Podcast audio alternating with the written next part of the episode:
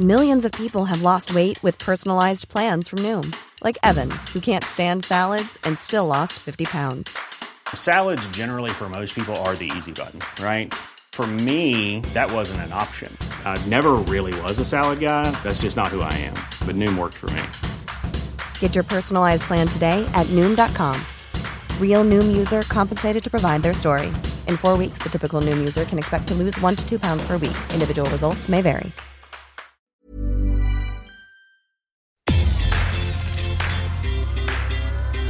El Heraldo Media Group presenta Los Dos a las Dos, la revista informativa de El Heraldo Radio. Noticias, deportes, cultura, cine, tecnología y mucho más. Los Dos a las Dos, con Brenda Peña y Manuel Zamacona.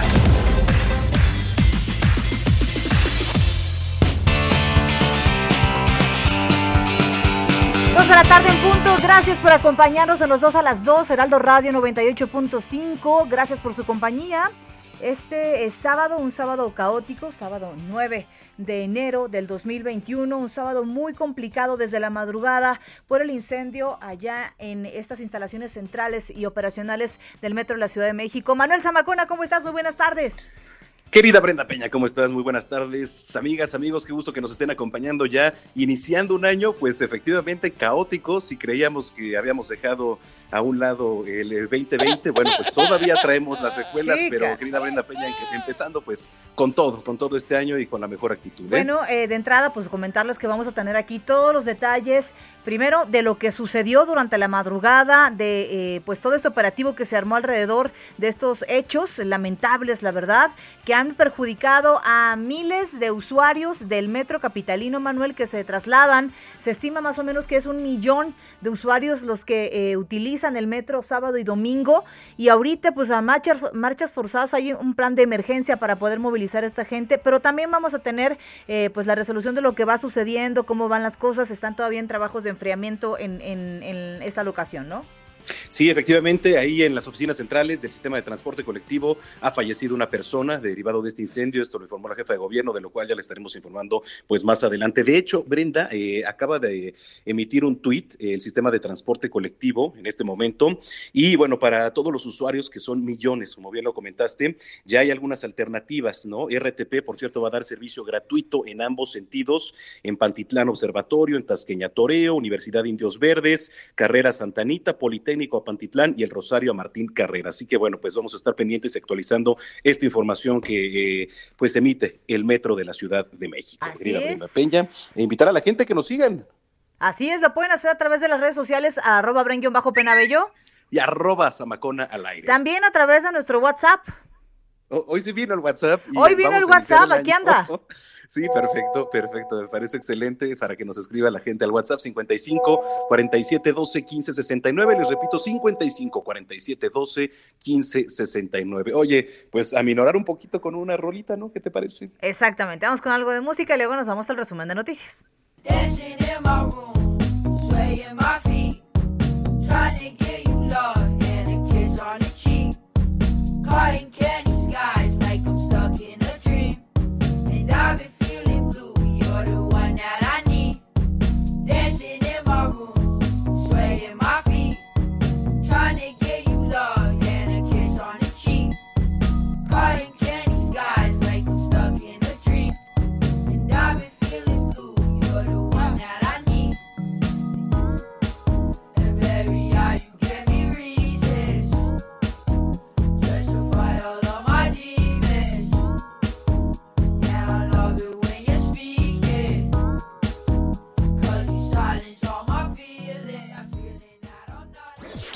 La nota en 5. Lo más relevante de la semana.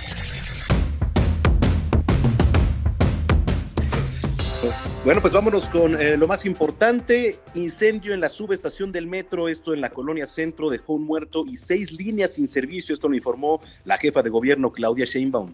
Antes de las seis de la mañana eh, inició un incendio en la subestación que está en la parte baja.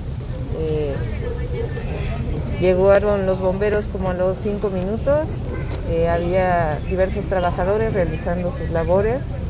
Ellos se movieron a la parte alta, em, de tal manera que al momento son 30 trabajadores, entre trabajadores y trabajadoras del metro, eh, policías que también laboraban aquí en las mismas instalaciones, eh, que han sido trasladados a hospitales, principalmente por intoxicación por humo. Eh, lamentablemente falleció una compañera policía, parece que se resbaló y cayó. Hasta el momento el incendio se ha controlado por completo, se está haciendo una valoración de los daños y aún no se sabe cuándo se va a restablecer el servicio del metro. Trabajadores que se encontraban dentro del edificio grabaron un video narrando cómo intentaban refugiarse esto en la azotea. Vamos a escuchar. Bien, compañeros de PCC y del metro, aquí nos encontramos atrapados en el sexto piso bueno, falta eso para llegar a la azotea. Encontramos este lugar aquí. El humo casi no llega. Se exhorta a la población a quedarse en casa y salir solo si es indispensable para evitar aglomeraciones, mientras que la jefa de gobierno aseguró que por parte del gobierno se está haciendo todo lo necesario para controlar esta situación. Estamos haciendo lo que podemos y estamos poniendo todo, absolutamente todo lo que se requiera para poder trasladar a las personas, pedirle su comprensión y vamos a hacer lo que sea necesario. La mandataria capitalina informó sobre los trabajos de mantenimiento que se estaban haciendo en el sistema de transporte colectivo. En realidad el metro estaba haciendo trabajos de mantenimiento de todo este, de toda la instalación eléctrica del metro, son subestaciones antiguas es un proyecto que le llamamos el proyecto de buen tono eh, del Metro de la Ciudad de México. Eh, desde el principio que llegamos, la directora del metro valoró que era de lo más importante hacer el mantenimiento de estas subestaciones y se estaba trabajando con CFE en ello. Eh, y hay que pues, hacer la investigación para no hacer ninguna especulación de realmente qué fue lo que ocurrió. Heraldo Radio.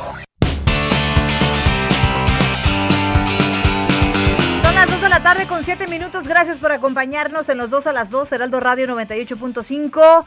Manuel Zamacona, vamos a enlazarnos ahora con nuestro compañero Carlos Navarro, que nos tiene los detalles de cómo se encuentran las cosas eh, debido a este incendio en la subestación del metro. ¿Cómo estás, Carlos? Buenas tardes. Buenas tardes, Manuel Brenda. Le saludo con gusto a ustedes, el auditorio y bien en un hecho inédito que es la primera vez que se suspende el servicio a través de un incidente en una estación eléctrica. Hoy el metro dejó de funcionar en las líneas 1, 2, 3, 4, 5 y 6 y es que fue alrededor de las 5.40 de la mañana cuando en el, en el centro de mando eh, eh, hubo un incendio, incluso hay videos que ya circulan en redes sociales donde hay una alarma que empieza a alertar a las personas.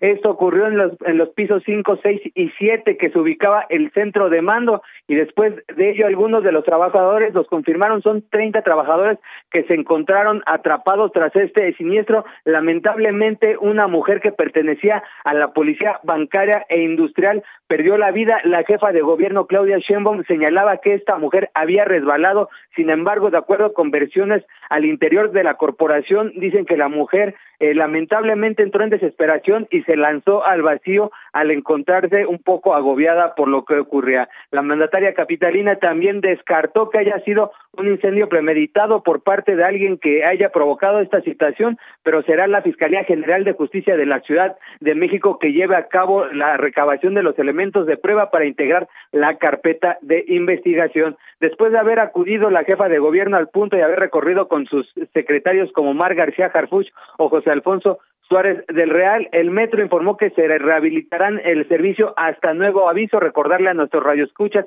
son las líneas 1, 2, 3, 4, 5 y 6 y destacar que las principales líneas de este sistema de transporte colectivo es la 1 que corre de Pantitlán Observatorio, la 2 que corre de Tasqueña Cuatro Caminos y la 3 que corre de Universidad Indios Verdes. Cerca del 70% de los usuarios del metro que recordemos en un, en un día sin pandemia pueden mover hasta 5.5 millones y estas tres líneas mueven casi el 70% de los usuarios del metro. En ese sentido, la RTP, eh, la policía, incluso con alrededor de 60 camionetas, está apoyando los traslados de los usuarios para aquellos que salieron por necesidad y no hallaban la forma de trasladarse. Hay RTP, hay eh, camionetas de la Secretaría de Seguridad Ciudadana y hay un acuerdo con el transporte concesionado para que estos cobren nada más cinco pesos a las personas que no pueden utilizar el metro en estos momentos. Ya está integrando la carpeta de investigación para delimitar y, un, y delimitar y definir qué fue lo que provocó, pero de acuerdo con versiones extraoficiales fue un corte de circuito en la estación eléctrica que alimenta a estas líneas del metro y por lo tanto se encuentran sin brindar servicio. Recordemos, es la 1, 2, 3, 4 y 5 y 6. Si nos vienen escuchando algunos de nuestros radioescuchas y quiere emprender un viaje o hacer un traslado, que no utilizan estas líneas pueden encontrar opciones en el Metrobús, RTP o incluso de la misma Secretaría de Seguridad Ciudadana. Brenda Manuel, la información que les tengo. Sí, sí, sí. Es muy, es muy importante lo que estabas eh, platicando ahorita del servicio de RTP porque eh, hace unos minutos acaba de emitir un tuit el propio sistema de transporte colectivo en donde dice que este servicio de RTP va a dar servicio gratuito, Así eh, es. gratuito en ambos sentidos. Y le- para efectivamente los que nos están escuchando, las líneas en la 1 es Pantitlán Observatorio, de la 2 Tasqueña Toreo, de la 3 Universidad de Indios Verdes, de la 4 Martín Carrera Santanita, la línea 5 Politécnico Pantitlán y línea 6 El Rosario Martín. Y la verdad es que había también, y ha habido, Carlos, eh, Manuel,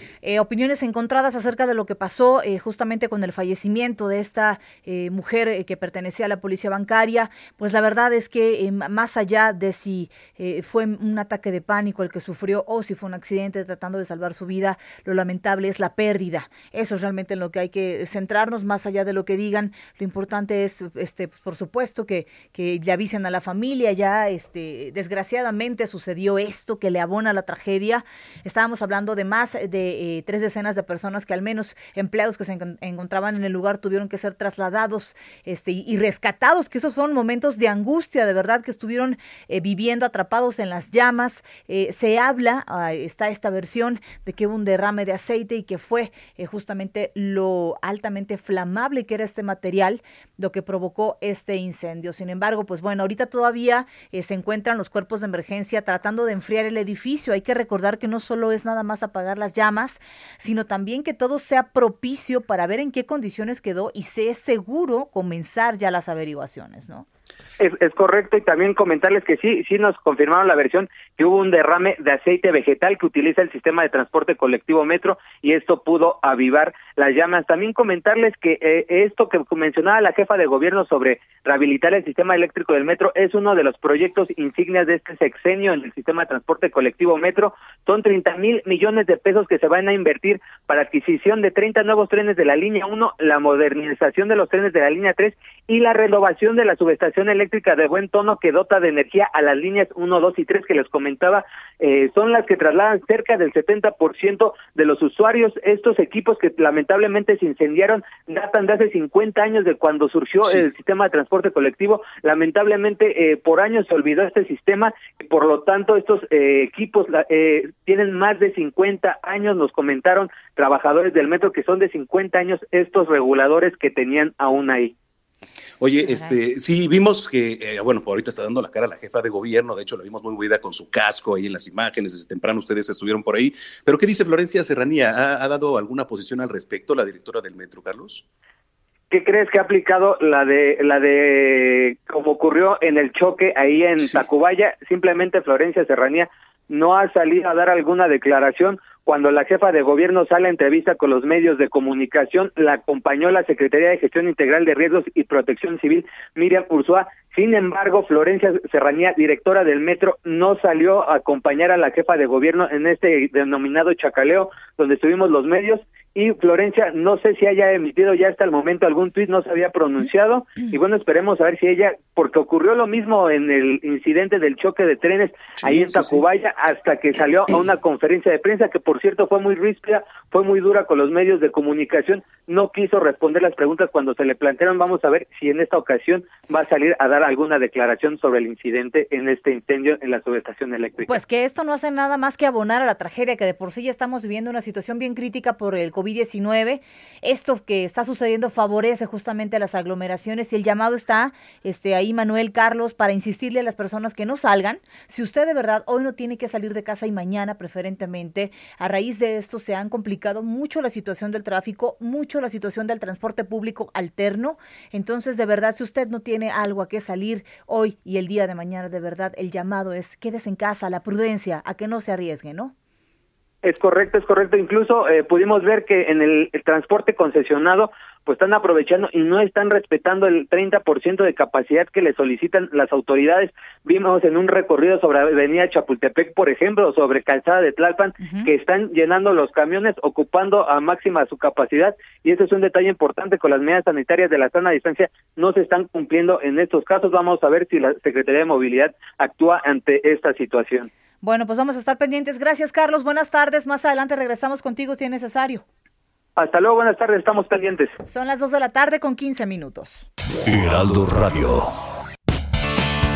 Mire, ya existía, ya existían malas condiciones de las instalaciones del metro, se venía advirtiendo. Y uno de los medios de comunicación que también dejó en evidencia esto, ya hace este, un par de años, fue La Silla Rota. Tenemos en la línea telefónica a Jorge Ramos, director editorial de La Silla Rota. Jorge, gusto saludarte. Buenas tardes.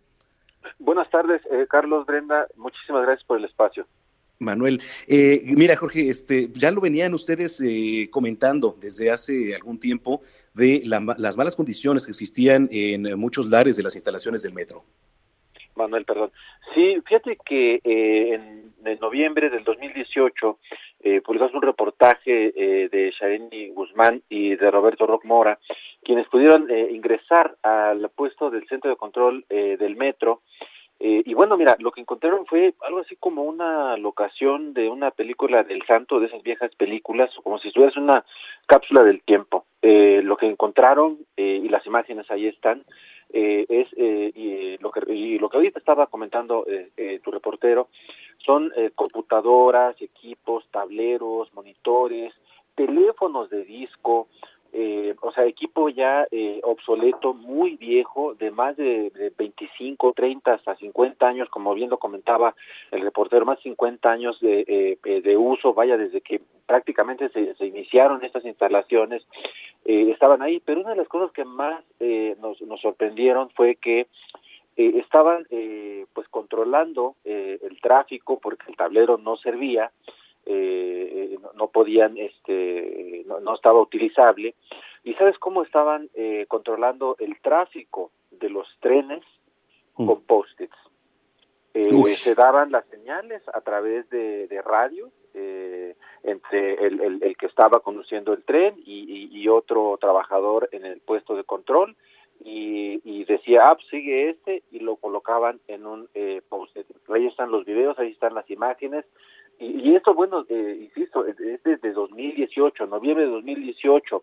Eh, luego, el, el, año pasado, el Universal también publicó algo sobre la, línea 1, en donde también alertaban que había pues, eh, pues algún equipo ya muy viejo y con mucho riesgo de incendios eh, y bueno eh, aquí están las consecuencias de lo que de lo que eh, ellos ignoran las autoridades ahora hay que recordar este, digamos este, este gobierno pues tiene ramificaciones con, con, con el PRD es, su origen ahí. Muchos de los que, que, están ahora en el gobierno pues militaron en el PRD y esta, esta corriente política, a pesar de sus eh, conflictos internos, pues ellos han gobernado desde 1997. Entonces, ¿a quién van a responsabilizar, Manuel?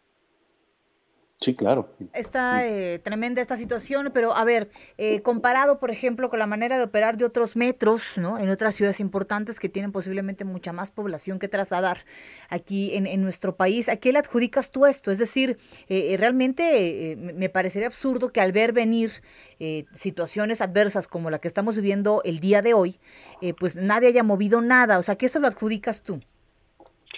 Fíjate que, eh, Brenda, es el, el tema del metro es, es un asunto de seguridad nacional, o que por lo menos debería de considerarse de seguridad nacional, eh, por lo que implica. Eh, ahorita lo mencionaban ustedes, eh, lo decías, eh, la gente si no tiene a qué salir, por favor no salgan, porque ahorita eh, por la pandemia hay un, un, el, se complica el, el tráfico, porque están moviendo a la gente en camiones, entonces esto complica las cosas. Es un asunto de seguridad nacional y creo que aquí eh, hay dos actores que creo que tienen, digamos, una, una alta responsabilidad. En primer lugar, pues el gobierno de la ciudad, que tendría que estar más atento de estas alertas que evidentemente ellos tienen. Es decir, más allá de que lo publiquemos los medios, ellos tienen estas alertas allá adentro. ¿Por qué no lo, por qué no las atienden? Esa es una gran duda. Y la otra, desde el gobierno federal deberían también tomar cartas en el asunto, porque insisto, el metro eh, en cualquier parte del mundo, pero el metro en la Ciudad de México debería ser considerado parte de los de los eh, riesgos de una agenda de riesgos eh, de seguridad nacional. No es seguridad pública, es un riesgo de seguridad nacional que el sistema de transporte de la Ciudad de México, el metro, que tiene 12 líneas, que da servicio a 5.5 millones de usuarios, que tiene más de medio siglo de uso, debería ser de eh, un objeto de, para tenerlo en la mira como un objeto de seguridad nacional y atender estas alertas que tienen muchos años ya lanzándose y que nadie nadie hace nada las ignoran Sí, ¿sabes qué? Abonado todo esto, este Jorge, aquí la pregunta es qué se hace con todos los recursos que ingresan a diario. ¿No? La gente que paga los, sus respectivos este, cinco pesos que cuesta el sistema de transporte colectivo, ¿a dónde van a parar? ¿Por qué no se han renovado muchos de los sistemas que ya venías comentando también, que es parte de, de, este, de evitar que sucedan estas cosas, ¿no, Jorge? Sí, aunque también hay que decir que eh, el metro está subsidiado, eh, que digamos el costo por, por, por viaje, por boleto, eh, pues no alcanza pues a, para, para subsanar, para para dar cuenta, digamos, de, la, de, las necesidades financieras eh, que tiene el sistema de transporte colectivo. Pero las autoridades pues han tomado la decisión, eh, pues, yo no sé si, si, si, correcta o equivocada, de, de no aumentar el, el, el costo del, del, boleto, porque evidentemente si, si se hiciera esto, pues implicaría, digamos, un, un eh, pues un impacto eh, en la opinión pública negativo, porque la gente no lo va a considerar, digamos, como una buena eh, decisión, porque va a golpear al bolsillo, sobre todo de la gente más humilde que es, eh, digamos, los usuarios de, de este sistema de transporte. Entonces, ahí está un doble problema.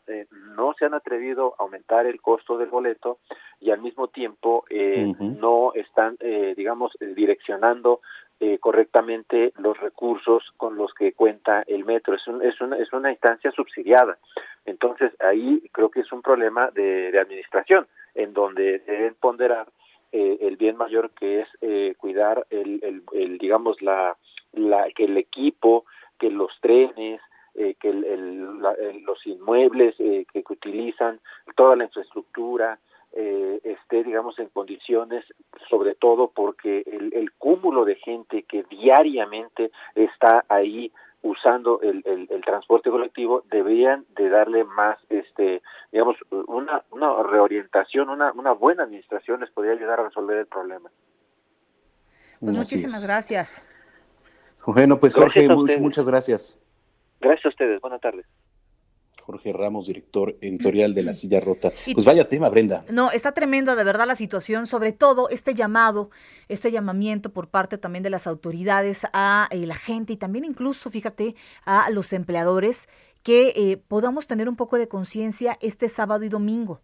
No abonemos a la tragedia, no abonemos a las aglomeraciones ahora pues derivadas de este lamentable incidente. Tenemos una llamada, eh, un mensajito que nos llega aquí a nuestro WhatsApp. Buenas tardes, saludos Brenda y Manuel.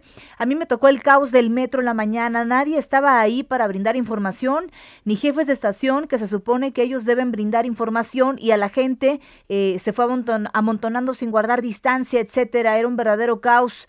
Gracias, gracias por escribirnos esto que nos llega a través de nuestro WhatsApp. Escríbanos, por favor, si a usted le tocó vivir pues estos momentos complicados. La gente no sabía qué estaba sucediendo. Eh, se hablaba de gente atrapada, caray. Bueno, este, este elemento de la policía bancaria que desgraciadamente perdió la vida, Manuel, caray, pues solo la abona a un arranque de año que ha sido bien complicado, ¿no? Sí, y está recordando constantemente que los accidentes pasan y que a reserva de que más adelante eh, pues nos dé recomendaciones la secretaria de Protección Civil, Miriam Ursúa, que vamos a estar enlazándonos con ella, pues mantener la calma, ¿no? Si usted estuvo cerca de este incidente, si es posible apagar el incendio ahí con extintores en caso de que en el área donde usted está ocurra un incendio, no está por demás, por supuesto, recordar las medidas de protección civil, cortar los suministros de gas, la electricidad, este, dirigir irse a la puerta de salida más alejada del fuego. Y, lo veíamos en la desesperación a veces de las narraciones que escuchábamos hace un momento, Brenda, de los propios trabajadores ahí. La verdad es que es terrible y angustiante el escuchar que, que están atrapados ahí. Definitivamente, Manuel Zamacona, este, pues las cosas están complicadas. Vamos a hacer una pausa y seguimos en esta cobertura especial, Manuel. Venga, y recuerden escribirnos, por favor, a, a, nuestro WhatsApp, mándenos mensaje de voz, escríbanos desde cualquier parte de la República. Por cierto, saludos a todos los que nos escuchan en los estados a donde tiene alcance el Heraldo Radio. Vamos a una pequeña pausa y regresamos.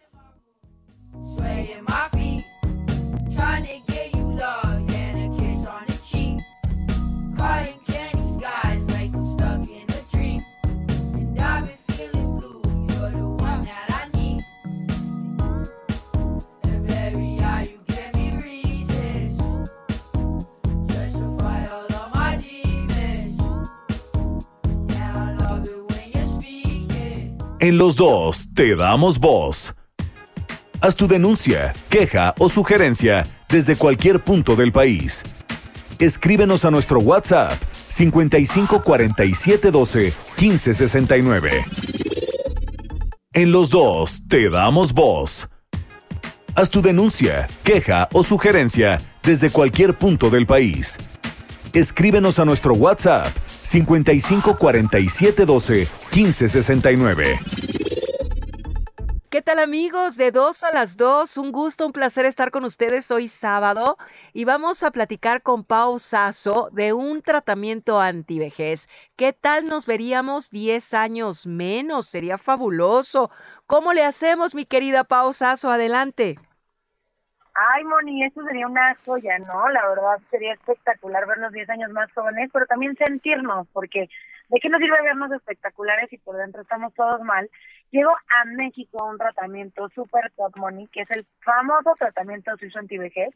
¿Qué, ¿Qué es esto? Es una potente bomba de antioxidantes que nos va a rejuvenecer de adentro hacia afuera, Moni. Esto es una belleza entonces le vamos a decir bye bye a las arrugas, a las manchas, pero también nuestro organismo va a funcionar al 100%. Y si hoy marca el 800 23 mil, 800 23 mil, ¿qué crees que le vamos a dar, Moni? Se los vamos a regalar. Solamente va a pagar los gastos de manejo y envío de este tratamiento suizo antivejez, llamando en este momento al 800 23 mil o visitando la página granting.mx porque nos queremos consentir en este sábado, así que si marca ahorita se lo lleva completamente gratis. Y esta fórmula suiza antivejez Moni nos va a ayudar a recuperar la energía, a estimular el rejuvenecimiento de la piel y vamos a decirle bye bye a las arrugas, a las manchas, a la flacidez y vamos a limpiar la sangre y pues obviamente 10 años más jóvenes, Moni. ¿Cómo ves? Pues me encanta, me encanta que nos platiques de este tratamiento antivejez y sobre todo amigos, amigas, hay que marcar al 800 mil, anímense, porque como dice Pao Sasso, de dentro hacia afuera hay que estar bien nutridos con un cóctel de antioxidantes. Pau, de nueva cuenta el número para que marquen porque el call center está listo y nos vamos. 800 mil, mi Moni, que marquen ya. Marquen, marquen, van a ver que no se van a arrepentir. Gracias, Pau. Gracias a ti, Moni. Continuamos. Bueno, pues ahí está, ya son las 2 de la tarde con 32 minutos en el tiempo del centro del país. Eh, seguimos con esta cobertura especial tras el incendio que se ha registrado en el puesto central de control del sistema de transporte colectivo Metro, esto en el centro histórico. Eh, quiero agradecer mucho que nos tome la llamada la secretaria de Gestión Integral de Riesgos y Protección Civil de la Ciudad de México, Miriam Ursúa. Secretaria, gracias por tomarnos la comunicación. Muy buenas tardes. Muy buenas tardes, muchas gracias a usted cuál es el reporte, cuál es la información que se tiene ya hasta, a esta hora de la tarde después de esta tragedia. A ver, eh, yo quisiera plantear dos cosas antes. Eh, efectivamente, el incendio fue al interior de la subestación eléctrica del servicio de, del metro. Eh, es un edificio, tú ya lo debes haber dicho, de planta baja y seis niveles. Y en la planta baja se ubican cuatro transformadores principales que alimentan las líneas 2 y 4 estas fueron colapsadas por el fuego y eh, la, tensión que se dio, te digo, fue prácticamente inmediata. Esto empezó a las 5.49 de la mañana. Eh, prácticamente seis minutos se demoraron, te digo, en llegar los primeros servicios de emergencia, que fue, por supuesto, el heroico Cuerpo de Bomberos, eh, servicios eh, del ERUM, eh, la Secretaría de Gestión Integral de Riesgo y Protección Civil, por supuesto, el Regional Centro y más los CIPRORES del centro, eh, y eh, la Secretaría de, Seguridad Ciudadana que apoyó, te digo, para hacer todo el círculo de seguridad alrededor del edificio que estaba siendo eh, afectados. Eh, te quiero decir que en, en, muy corto plazo, te digo, la CFE, el responsable de la zona centro de la CFE, nos confirmó el corte del suministro de la energía eléctrica ya para que no hubiera ninguna afectación en la zona. En términos generales, el rescate se hizo de 30 personas, 22 personas a través de la escala de una escala telescópica de, del cuerpo de bomberos y 8 eh, se rescataron a través de la escalera de emergencia del edificio y todos ellos fueron trasladados, uno a, los hospitales Durango, dos Nápoles y tres Álvaro Obregón. Eh, de estas de estas 30 personas, eh, ninguna de ellas, te digo, se encuentra de gravedad, eh, todos fueron por inhalación de humo, te digo, intoxicación, y a todos ellos se les dio, por supuesto, oxigenoterapia eh, a través de Cruz Roja y de el ERUM. Correcto, sí. En este momento ya el, el, incendio pues está totalmente sofocado, se continúan los trabajos de enfriamiento y como dato importante decirte que eh, al finalizar los trabajos de enfriamiento, ya eh, el personal de eh, la CGJ de la Ciudad de México va a realizar el peritaje correspondiente y también va a entrar e ingresar personal especializado del el metro de manera de poder evaluar ya cuál es el es el volumen del daño que, que el incendio provocó. Sí, secretaria, digo, es la información que ahorita se tiene actualizada hasta el momento. Tengo eh, perfectamente claro cómo es eh, cómo funciona el edificio. He tenido la oportunidad de hacer este, diversas coberturas entre conferencias de prensa y también este pues eh, eh, conozco también cómo se afectaron, digo, estas zonas que dice de, las plantas que alimentan estas líneas. Y la verdad es que es muy importante, sobre todo por, este, primero, la salud que, que, aqueja a los trabajadores y la desesperación que ya veíamos. ¿Qué, qué, qué, pasa y qué se tiene que hacer? ¿En qué momento usted este, dijo, vamos a actuar en primera línea este, a, a, rescatar a esto? ¿Con quién tuvo comunicación primero? No, lo, lo primero es C5 C5 eh, justamente eh, elaboró un folio que fue a las 5.49 de la mañana y este folio significa servicio y el servicio llega a bomberos y llega a la Secretaría de Gestión Integral de Riesgo y Protección Civil fundamentalmente y también a Seguridad Ciudadana. ¿sí? Esto significa, te digo, de acuerdo al protocolo, que debemos movilizarnos eh, dependiendo también del tipo de incendio. Este era un incendio importante, grande, y que iba a representar, te digo, una pérdida importante dentro de la ciudad, eh, inmediatamente nosotros nos, nos eh, dirigimos hasta, hasta el lugar. Eh, te quiero decir que en el lugar también llegó, por supuesto, la jefa de gobierno, quien después de ver todo lo que se estaba realizando, todo, todo el trabajo que estaban haciendo los diferentes servicios de, de emergencia, pues dio una conferencia de prensa haciendo un resumen ya de las actividades que se habían realizado y qué es lo que iba y, qué es lo que se iba a hacer eh, en, un futuro mediato, ¿sí? Secretaria, muy buenas eh, tardes. Preguntarle, eh, ¿habrá protocolos en lo posterior, a lo mejor diferentes para las estaciones del metro, en este caso para estas instalaciones?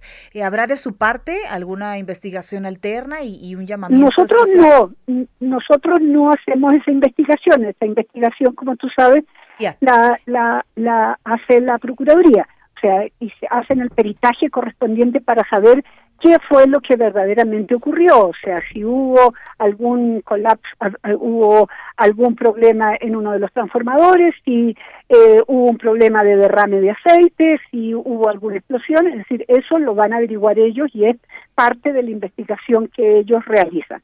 Por otro lado, te quiero decir que el metro, la Dirección General del Metro tiene un área especial de protección civil, ¿ya? Que funciona eh, que funciona eh, para tanto para los inmuebles eh, administrativos del metro como para todas las estaciones que tienen un protocolo también de funcionamiento y que tienen que hacer una revisión permanente te digo para garantizar la seguridad de, de los trabajadores de los usuarios del, del, del, del metro pero también de los trabajadores del metro sí ¿Hubo, afectaciones ahí en los predios aledaños, este, secretaria?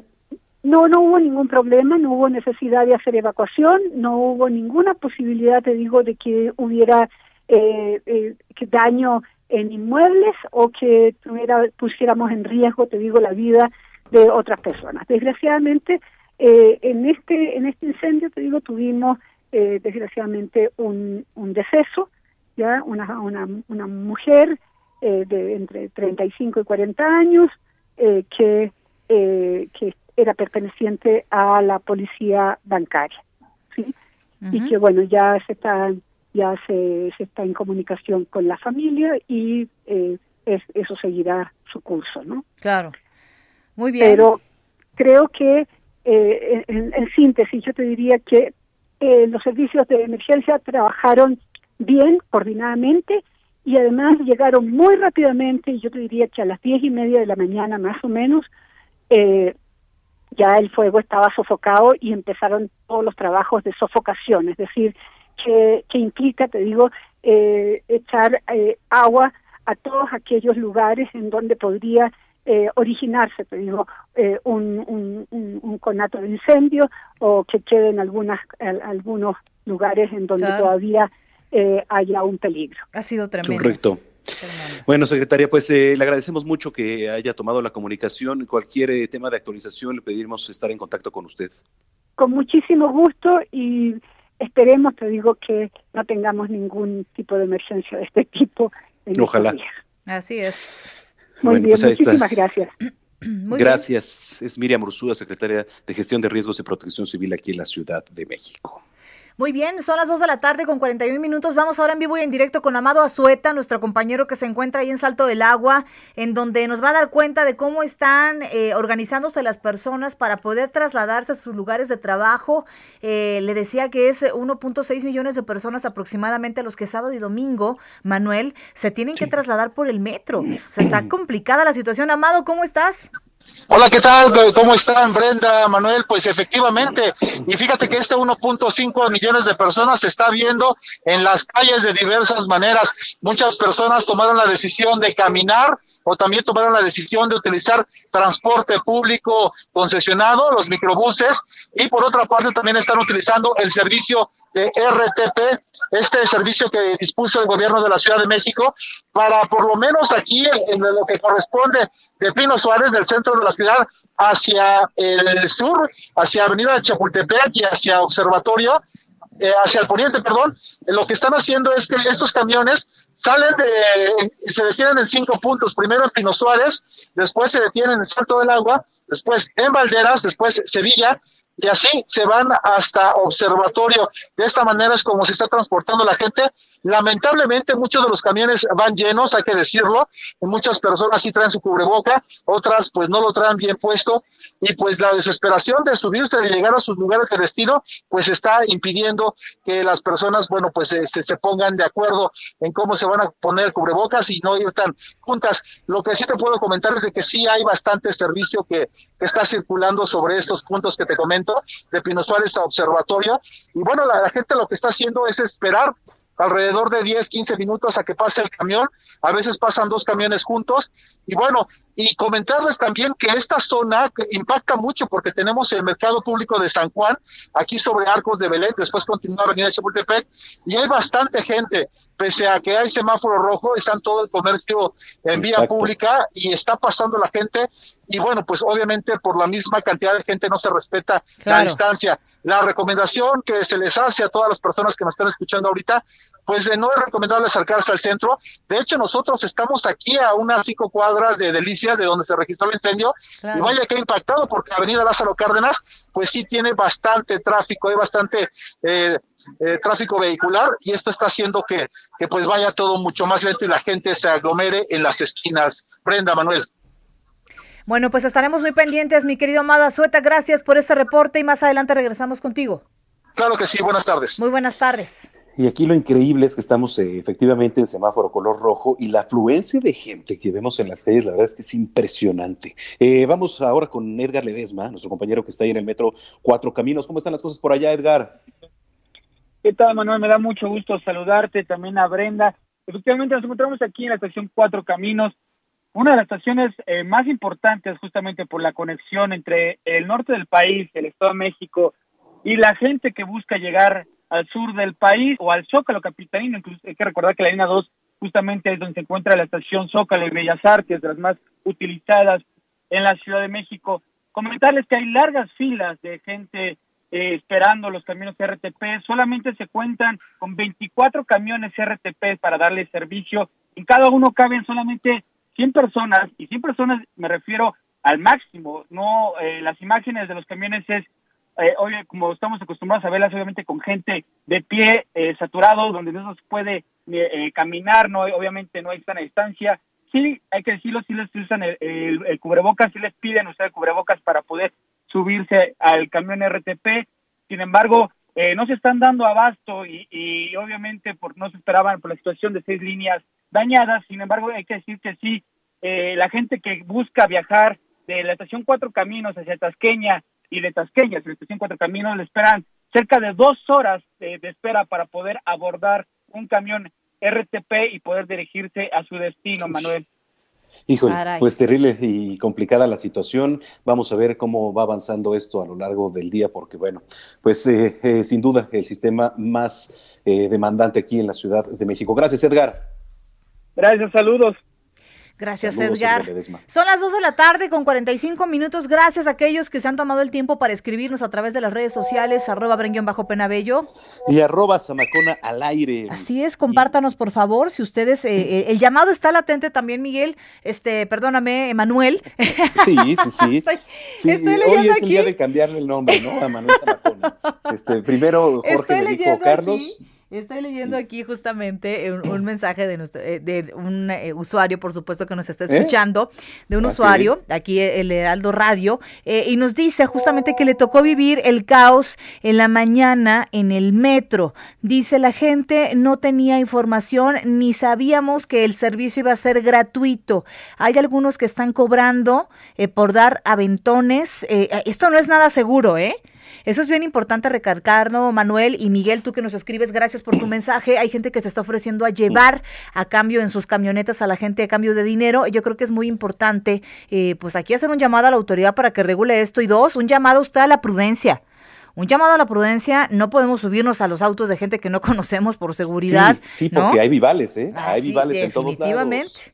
Oye, pues bueno, vamos a dar un respiro en estos momentos de unos minutos. Vamos con lo que nos preparó mi querida Melissa. ¿Qué hacer? ¿Dónde ir el fin de semana? Con Melissa Moreno.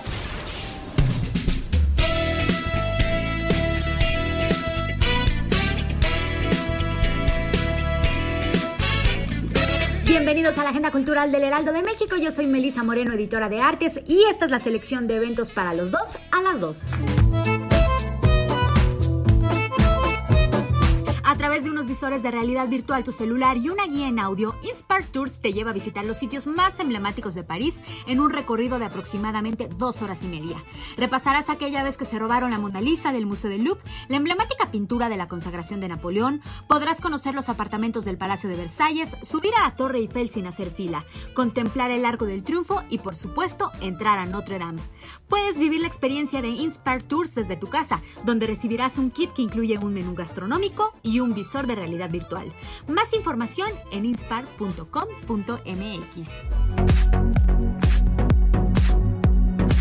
Siguiendo con la iniciativa Quédate en casa, ahora es el turno del estreno para Teatrix de Parásitos, protagonizada por Regina Blandón y Daniel Tobar. Julia y Oliver son una joven pareja que trabaja duro para mantener el pequeño departamento en el que viven. Miss D, una misteriosa funcionaria de una extraña área del gobierno llamada Departamento de Regeneración Social, a través de la creación de hogares del sueño, les ofrece entrar a un programa por el cual recibirán una casa que no está en la mejor de las condiciones, pero que es completamente gratis. Julia y Oliver quieren el hogar de sus sueños y aceptan la oferta. Lo único que deben hacer es remodelarla.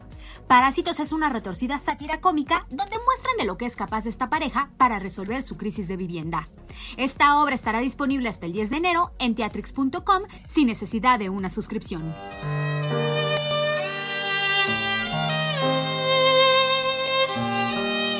Bailarina de Auschwitz es un libro sobrecogedor, potente e inspirador que busca ayudar a todos aquellos cuyos traumas les impiden vivir en plenitud. Como su mentor Victor Frank, Edith Egger es una superviviente cuya experiencia vital y trayectoria como psicóloga le han permitido ayudar a miles de personas que viven incapacitados por sus cicatrices emocionales. Nacida en Hungría, Edith era una adolescente cuando en 1944 padeció uno de los peores horrores que ha visto la historia de la humanidad. Sobrevivió al holocausto y huyó a Checoslovaquia para acabar finalmente en Estados Unidos. Ha sido protagonista de documentales, es profesora en la Universidad de California y tiene una clínica en La Joya, California. La nueva edición de Tapa Dura de la bailarina de Auschwitz es editado por Planeta. Esta fue la agenda cultural de esta semana. Yo soy Melisa Moreno y me encuentras en arroba melisototota. Nos escuchamos la siguiente semana.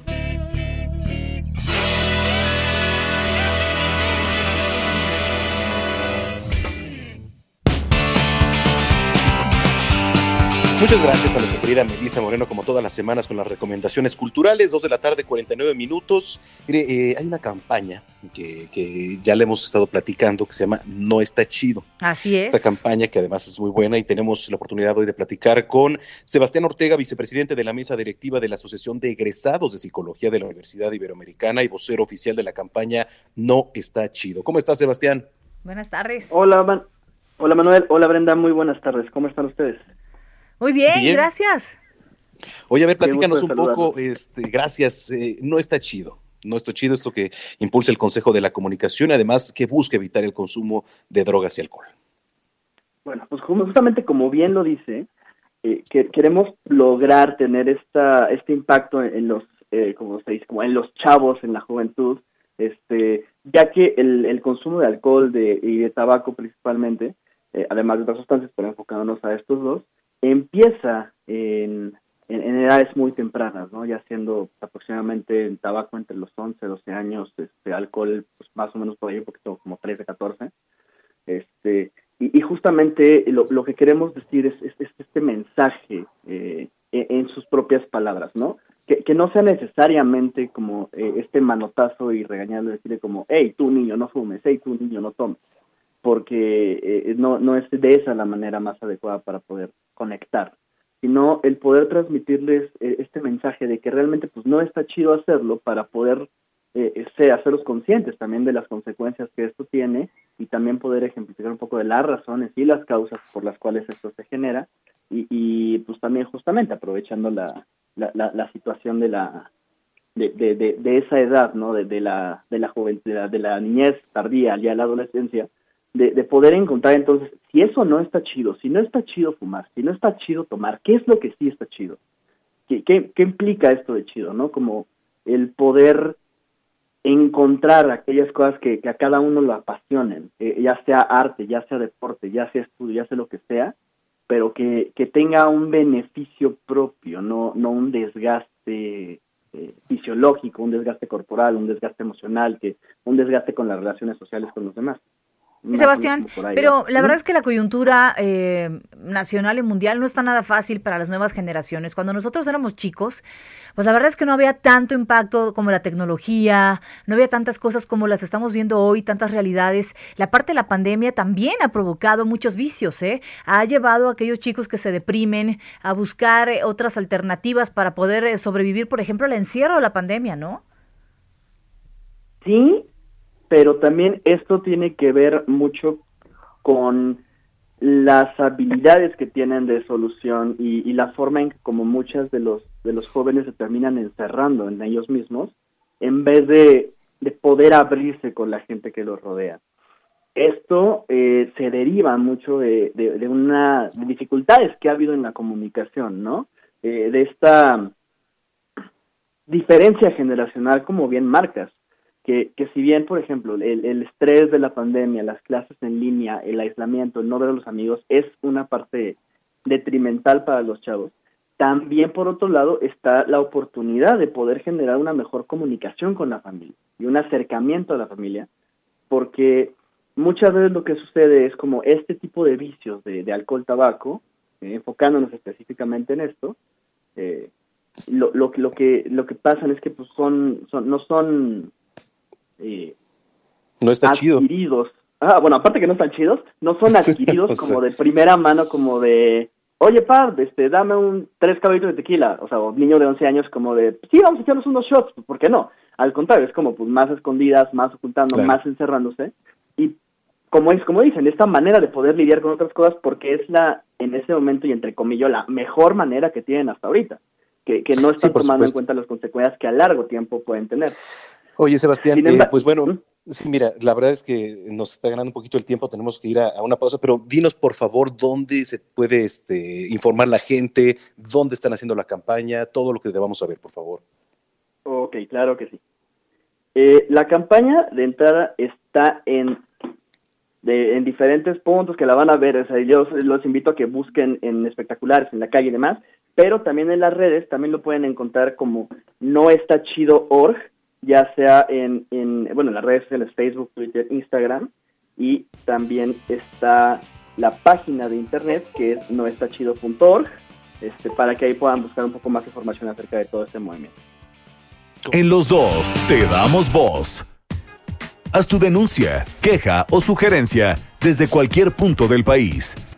Escríbenos a nuestro WhatsApp 55 47 12 15 69. En los dos te damos voz. Haz tu denuncia, queja o sugerencia desde cualquier punto del país. Escríbenos a nuestro WhatsApp 55 47 12 15 69.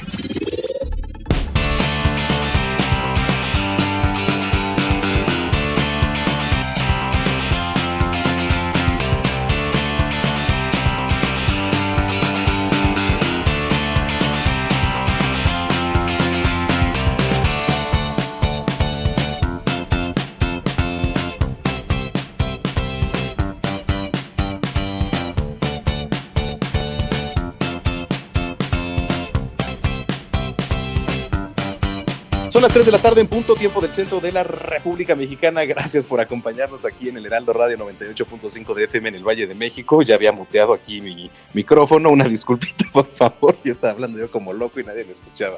Pero bueno, este, gracias, usted nos acaba de sintonizar. Bienvenida, bienvenido a este espacio, los dos a las dos. Brenda Peña, Manuel Zamacona, acompañándolos en esta tarde de sábado. Hoy es sábado 9 de enero del año 2021. Bueno, pues vaya inicio de año, vaya fin de semana movido desde la madrugada con este incendio que se ha presentado en las oficinas centrales del sistema de transporte colectivo Metro. Hemos platicado con nuestros reporteros, hemos platicado también con las autoridades, con Miriam Ursúa, secretaria de Protección Civil ya nos daba actualización, pues bastantes afectaciones hasta el momento. Una persona ha perdido la vida a causa de este incendio, las demás han sido atendidas. Vaya tragedia. Pero bueno, eh, gracias a los que nos escriben. Dice por acá, buenas tardes, saludos Brenda y Manuel. A mí me tocó el caos del metro en la mañana. Nadie estaba ahí para brindar información, ni jefes de estación, que se supone que ellos deben brindar información y la gente se fue amontonando y sin guardar eh, la sana distancia. Era un verdadero caos. Eh, nos escribe por aquí Alma Martínez, dice, responsabilizar a las administraciones pasadas de la ciudad por falta de mantenimiento en el metro es como darse un banazo en el pie, ya que son ellos mismos los que han gobernado la ciudad durante las últimas décadas. Recuerden el fraude nunca aclarado de la línea 12 con Marcelo Ebrard. Es increíble que a pesar de estos descaros, dice, robos e ineptitudes haya quienes sigan creyendo en, eh, bueno, pues esta gente. Gracias, gracias Alma por tus comentarios y síganos escribiendo por favor también a través de nuestras redes sociales, arroba bren-penabello y arroba zamacona al aire. Nuestra querida Brenda que está en un corte informativo ahí en el Heraldo Televisión, y además el foro está al ladito prácticamente de la cabina del Heraldo Radio en Insurgente Sur 1271, transmitiendo completamente en vivo, así que le agradecemos su preferencia. Ya estará por aquí en unos segunditos más nuestra querida Brenda Peña. Em, oigan, eh, Israel Lorenzana eh, vamos a enlazarnos con él un poquito más adelante porque nos trae información también de lo que ha ocurrido en el sistema de transporte colectivo. Pero bueno, en nuestro WhatsApp 55 47 12 15 69, escríbanos, vámonos con una rolita para ponernos un poco tranquilos y regresar ya de lleno con la información. Sad story, my fun and boring. Lost his mum to a drug named heroin. Father's gone, so grandma's left with everything. Two grandkids and a daughter's coffin. I never really knew him when he was growing up, but I assumed that it was a little fuck. No parents for him to look up to. Just a brother whom I knew was a dodgy fuck. Shit, I used to think he was a dick. Tried too hard to fit, and never grew out of it. Now he don't talk too much, talk too much. He's probably giving up, giving up. I think he's had enough, had enough. Cause he ran out of luck, out of luck. Now he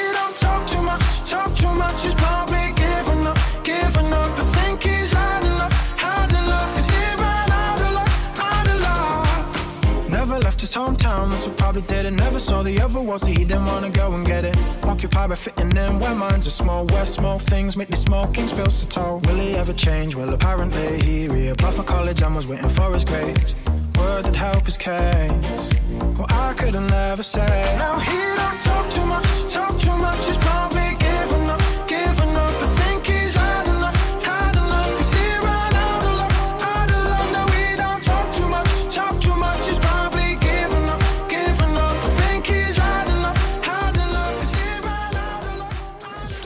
La nota en 5. Lo más relevante de la semana.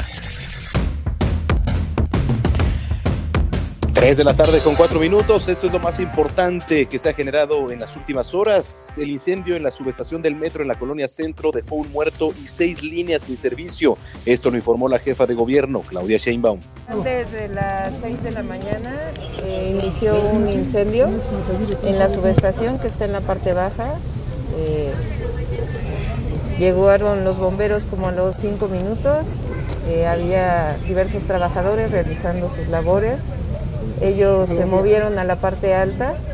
eh, de tal manera que al momento son 30 trabajadores, entre trabajadores y trabajadoras del metro, eh, policías que también laboraban aquí en las mismas instalaciones, que han sido trasladados a hospitales, principalmente por intoxicación por humo. Eh, lamentablemente falleció una compañera policía, que parece que se resbaló y cayó. Hasta el momento el incendio se ha controlado, se está haciendo una valoración de los daños y aún no se sabe cuándo se va a restablecer el servicio del metro. Trabajadores que se encontraban dentro del edificio grabaron un video narrando cómo intentaban refugiarse en la azotea. Escuche usted. Bien, compañeros de PSC y del metro, aquí nos encontramos atrapados en el sexto piso. Bueno, falta eso para llegar a la azotea. Encontramos este lugar aquí. El humo casi no llega. Bueno, y de verdad se está exhortando a usted, a la población, a quedarse en casa y salir solo si es indispensable para evitar aglomeraciones, mientras que la jefa de gobierno ya aseguró que por parte del gobierno se está haciendo todo lo necesario para controlar la situación. Estamos haciendo lo que podemos y estamos poniendo todo, absolutamente todo lo que se requiera para poder trasladar a las personas, pedirle su comprensión y vamos a hacer lo que sea necesario. ¿Habrá apoyo? La mandataria capitalina informó sobre los trabajos de mantenimiento que se estaban haciendo en el sistema de transporte colectivo. En realidad el metro estaba haciendo trabajos de mantenimiento de todo este, de toda la instalación eléctrica del metro, son subest- es- subestaciones antiguas. Es un proyecto que le llamamos el proyecto de buen tono eh, del metro de la Ciudad de México. Eh, desde el principio que llegamos, la directora del metro valoró que era de lo más importante hacer el mantenimiento de estas subestaciones y se estaba trabajando con CFE en ello. Eh, y hay que pues hacer la investigación para no hacer ninguna especulación de realmente qué fue lo que ocurrió. Heraldo Radio. Pues ahí está el resumen de lo más importante hasta el momento con esta cobertura de lo que ha ocurrido en el sistema de transporte colectivo con este incendio. Israel Lorenzana, ¿qué nos tienes? Adelante, ¿cómo estás? Excelente inicio de año.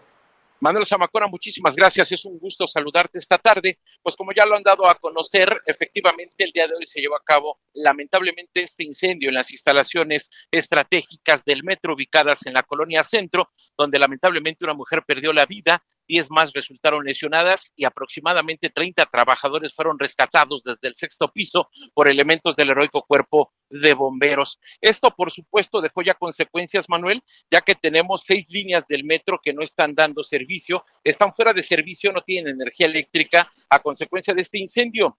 Las que están trabajando de manera normal, eh, Manuel, es la línea 7 que corre de Barranca del Muerto al Rosario, la línea 8 que va de Constitución a Garibaldi, la línea 9 que va de Tacubaya a Pantitlán, la línea A que va de Pantitlán a La Paz y la línea B que va de Buenavista a Ciudad Azteca. La que está, las que están fuera de servicio es la línea 1 que va de Pantitlán a Observatorio, la línea 2 que va de Tasqueña a Cuatro Caminos, la línea 3 que va de Universidad a Indios Verdes, la línea 4 que va de Santanita a Martín Carrera, la línea 5 que va de Pantitlán a Politécnico, la línea 6 que va del Rosario a Martín Carrera. En ese sentido, desde muy temprano se implementó un operativo por parte de elementos de la Secretaría de Seguridad Ciudadana del área de tránsito, quienes con sus patrullas y además algunas unidades de, denominadas costeros, estas que transportan al personal de la Secretaría de Seguridad Ciudadana, pues estuvieron dando el servicio gratuito a las personas que llegaban a las diferentes estaciones. Ya para estos momentos el gobierno capitalino ha implementado el servicio gratuito de las unidades RTP y también M1 en las diferentes estaciones como Pantitlán, Tasqueña, Universidad, la estación Martín Carrera, Politécnico, El Rosario, por supuesto en Observatorio, Toreo, Indios Verdes, Santanita, Pantitlán y Martín Carrera. Y bueno, pues lo alarmante, Manuel, es que no se sabe cuándo se va a restablecer este servicio. Así que bueno, pues para nuestros amigos que salen de casa, pues y que van a utilizar, por supuesto, alguna línea del metro, hay que tomar en cuenta estas recomendaciones. Y por supuesto, quienes se puedan quedarse en casa y pues no tengan nada que salir, hay que quedarse en casa, en la recomendación del gobierno de la Ciudad de México. Estas unidades de RTP, te reitero, son totalmente gratuitas y están dando servicio y están siendo apoyadas todavía por elementos policíacos quienes están pues pidiéndole a la gente, por un lado, que utilicen el cubrebocas de manera obligatoria y por otro, que tomen sana distancia y además pues apoyando para que aborden estas unidades de RTP, todo esto después del incendio que se registró la mañana de hoy, madrugada, en calles del centro histórico. Pues Manuel, lamentablemente una persona pierde la vida, ya te decía, 10 más lesionadas, las cuales fueron trasladadas a un nosocomio particular cercano, y además, bueno, pues estos 30 trabajadores que también, como lo mencionabas, estuvieron pidiendo apoyo durante algunos minutos para ser rescatados, y los bomberos, hay que decirlo, pues estuvieron como héroes, verdaderos héroes trabajando, todavía continúan trabajando aquí en la calle de Delicias, en el centro histórico, Manuel. Oye, ¿cómo está la afluencia de gente? Y sabes qué, recordarle y, y decirle a, la, a los redescuchas, hay personas que están ofreciendo servicio de aventones, por ejemplo, y les están cobrando una lana ahí afuera del metro porque también hay vivales, pero esto puede ser muy riesgoso, Israel. Sin duda alguna, Manuel. De hecho, los que están haciendo su agosto son los taxis y también los que operan con estas aplicaciones digitales. Pero bueno, hasta este momento, porque hay que decirlo, como es sábado, es fin de semana, hay una poca afluencia. En la mañana sí habían unas filas muy largas, principalmente en Martín Carrera y en Indios Verdes. Hay que recordar que Indios Verdes es una estación que pues también es usada por personas que vienen del Estado de México, estuvieron apoyando los elementos policíacos para formar filas y que pudieran abordar los autobuses y las unidades de la policía para ser trasladados hacia la zona de universidad. Esto implementaron dos servicios, Manuel, uno que corría de manera express y directa hasta la zona de universidad y otros hacían paradas en los diferentes ejes a través de insurgentes. Pero Manuel, si me lo permites, vamos a escuchar a la jefa de gobierno, que es lo que dijo en una conferencia que dio esta improvisada en las inmediaciones del centro estratégico del metro en la calle de Delicias. Vamos a escuchar lo que dijo en relación a este servicio del metro para hacer la valoración de los daños. El tema también es que en el mismo edificio está el centro de control de estas líneas del metro, también por eso se suspendió, eh, por razones de seguridad. Y eh, se va a hacer una valoración en este momento técnica para poder eh, saber cuándo se puede restablecer el servicio de estas líneas del metro. Eh, por el momento están apoyando RTP, eh, avisamos también, nos están apoyando el transporte concesionado en todas las líneas y pues pedimos a la ciudadanía su comprensión de esta situación. Eh, se hace una valoración por parte tanto de la aseguradora del metro para saber realmente qué fue lo que pasó, como de peritaje que tiene que realizar la propia Fiscalía General de Justicia de la Ciudad de México para poderles informar cuáles fueron las causas. ¿Algún indicio? Manuel, pues todavía no se sabe cuándo se va a dar una vez más el servicio en las, en las seis líneas que están en estos momentos paradas. Lo que sí, como lo señalas, pues algunos usuarios preocupados porque por un lado no tenían dinero, así no lo dijeron, y además había pues una afluencia importante durante la mañana. Vamos a escuchar lo que nos dijo una de estas usuarias en la zona de Pino Suárez antes de abordar una de las patrullas de la Secretaría de Seguridad Ciudadana Señora, ¿cuál es su nombre? Sandra, Señora Sandra, ¿qué tanto le afectó este problema que se registra en el metro, el incendio? pues bastante porque pues no nos avisan y todo de, de repente sale la gente sin, sin saber. ¿Para dónde iba usted? Yo voy para Legaria, ¿Y es usuaria del metro? Sí. ¿Desde dónde viene? yo vengo desde Río de los Remedios. ¿Y qué le parece esto que está haciendo la policía? Pues me parece bien porque ahora sí que es- uno, uno no cuenta con, con el... Sí, o sea, con el dinero suficiente. Muy bien, gracias. Y, y me parece bien que, pues sí, hagan algo las patrullas. Gracias. Pues Manuel Zamacona es lo que nos platicaba una de estas usuarias que tuvo que utilizar una patrulla de la Secretaría de Seguridad Ciudadana, que además ella venía desde el Estado de México. Manuel, nosotros por supuesto vamos a seguir muy al pendiente. Sí, y además este, muchas personas, como dicen, traen nada más lo suficiente para servir, para eh, subirse al transporte colectivo, ¿eh? pero bueno, pues así la situación y estamos actualizando por acá. Gracias, Israel Lorenzana. Muy buenas tardes, Manuel. Muy buenas tardes, ya son las 3 de la tarde con 14 minutos. En los dos te damos voz. En dos a las dos, Gastrolab, con la chef Paulina Abascal.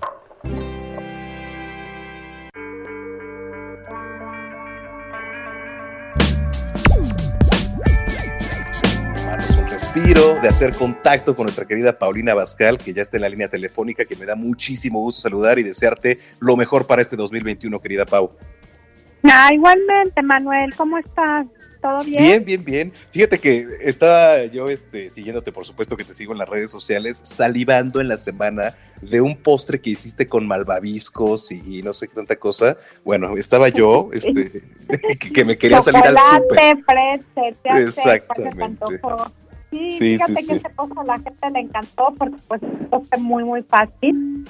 Y pues yo los invito a todos a que me sigan en mi Instagram, en mi Facebook y ahora en TikTok para que puedan aprender muchas más recetas. Pero Me mira, Manuel, hoy a mí me gustaría muchísimo platicar contigo, que como sabes, pues todos estamos guardados en casa. Sin embargo, pues qué, qué increíble poder ir, eh, pues planeando a lo mejor alguna salida a un lugar cerca cuando ya el semáforo ya no esté en rojo, que podamos ya pues algún lugar cerca de aquí de, de México, ¿no? Que podamos Ujú. tomar el coche y poder ir a un lugar seguro. Y es que yo estuve, eh, antes de que empezara otra vez el semáforo rojo, estuve unos días en San Miguel de Allende con mis hijos y quisiera platicarles a todos los que nos están escuchando la experiencia y lo bonito que está este lugar. Mira, lo que me encanta es que ahorita, además de que pues no nos tenemos que quedar en casa, pues me gusta ahí porque tiene muchas actividades al aire libre. Es decir, cuando ya no esté el semáforo en rojo y puedan salir porque todos los niños van a estar desesperados, yo les recomendaría mucho que fueran a hacer el tour en donde hay tirolesas, hay paseos a caballo, hay paseos en moto y es realmente muy bonito porque te suben a la montaña, estás completamente al aire libre y sumamente seguro y tranquilo. No sé si Oye, tú ya sí, conoces sí, por sí, allá. sí.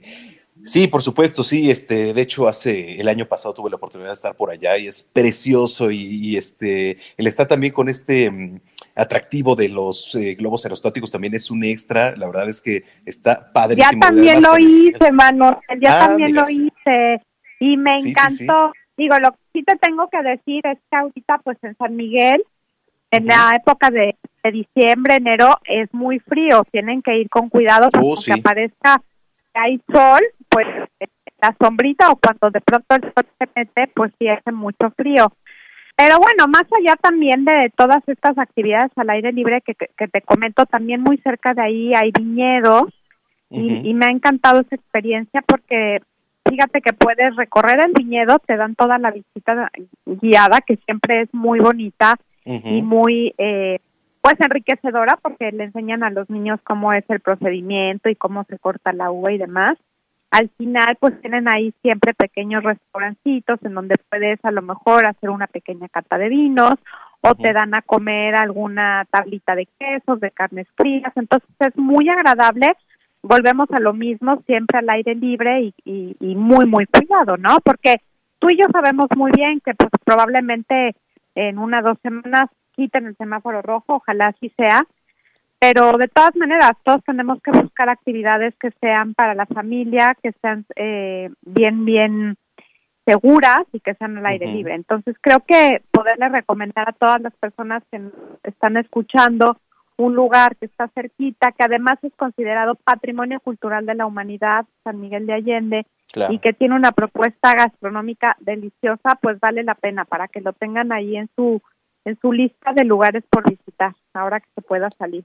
Sabes qué? que toda eh, pues esa zona del Bajío aquí en nuestro país es garantía eh, el tema gastronómico y el atractivo turístico además digo San Miguel de Allende como tú lo dijiste es un destino este 100% recomendable aquí en nuestro país y es eh, una delicia ir caminando por estas calles ¿eh, Pau? Sí, me encanta toda la zona eh, que, que está muy cerquita del centro donde está la, la parroquia principal, pues está llena de galerías de arte, de Ujú. tienditas con, con artesanías. Es que México es una chulada, Manuel, la verdad. La verdad es Y- que sí.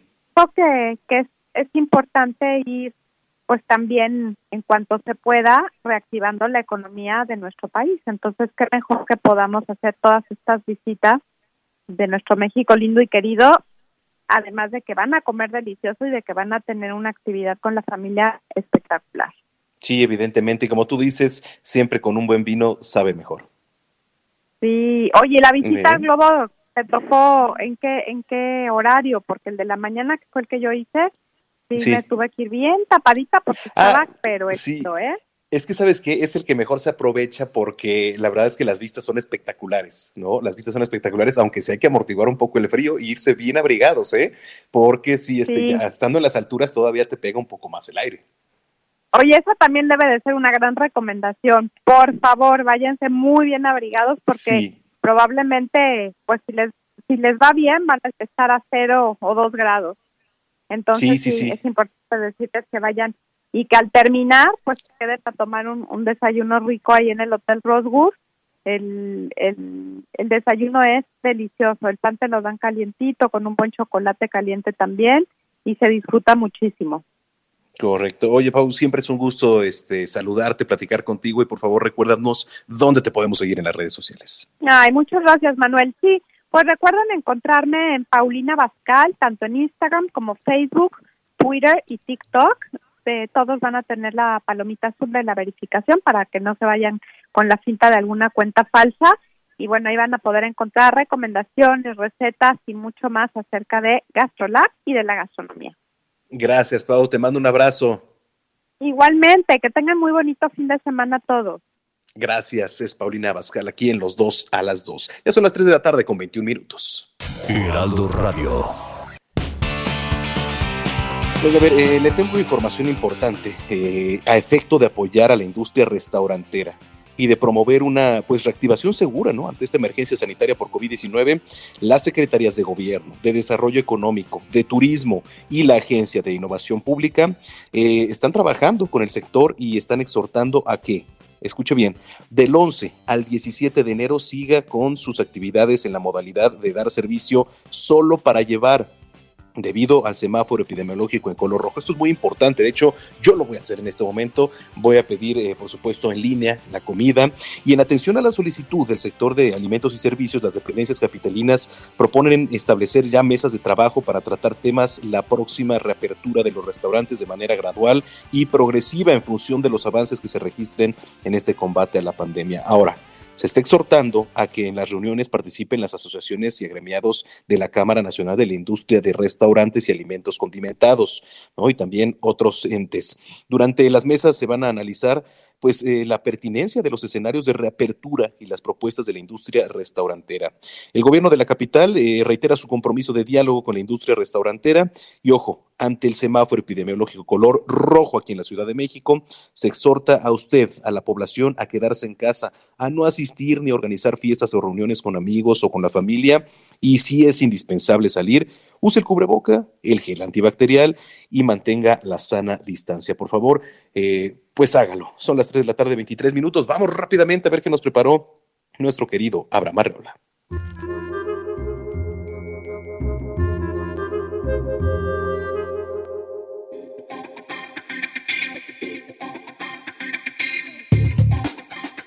Bienvenidos. A veces nos preguntamos cuánto tiempo lleva la humanidad siendo humanidad. ¿Cómo fue que llegamos de vivir luchando contra tigres y cazando mamuts hasta ver maratones en el amanecer? Las respuestas podrían estar en las rocas. Esto porque un grupo de científicos de Israel investigaron una roca descubierta hace 70 años y descubrieron que, además de ser muy viejita, la roca fue usada por los seres humanos hace 350 mil años. Resulta que la roca era una herramienta sencilla que al parecer la usaban para raspar objetos con suavidad. ¿En serio estamos hablando de una roca? Sí, pero no cualquiera. Esta piedra fue usada por los humanos antes de que nacieran los Homo sapiens.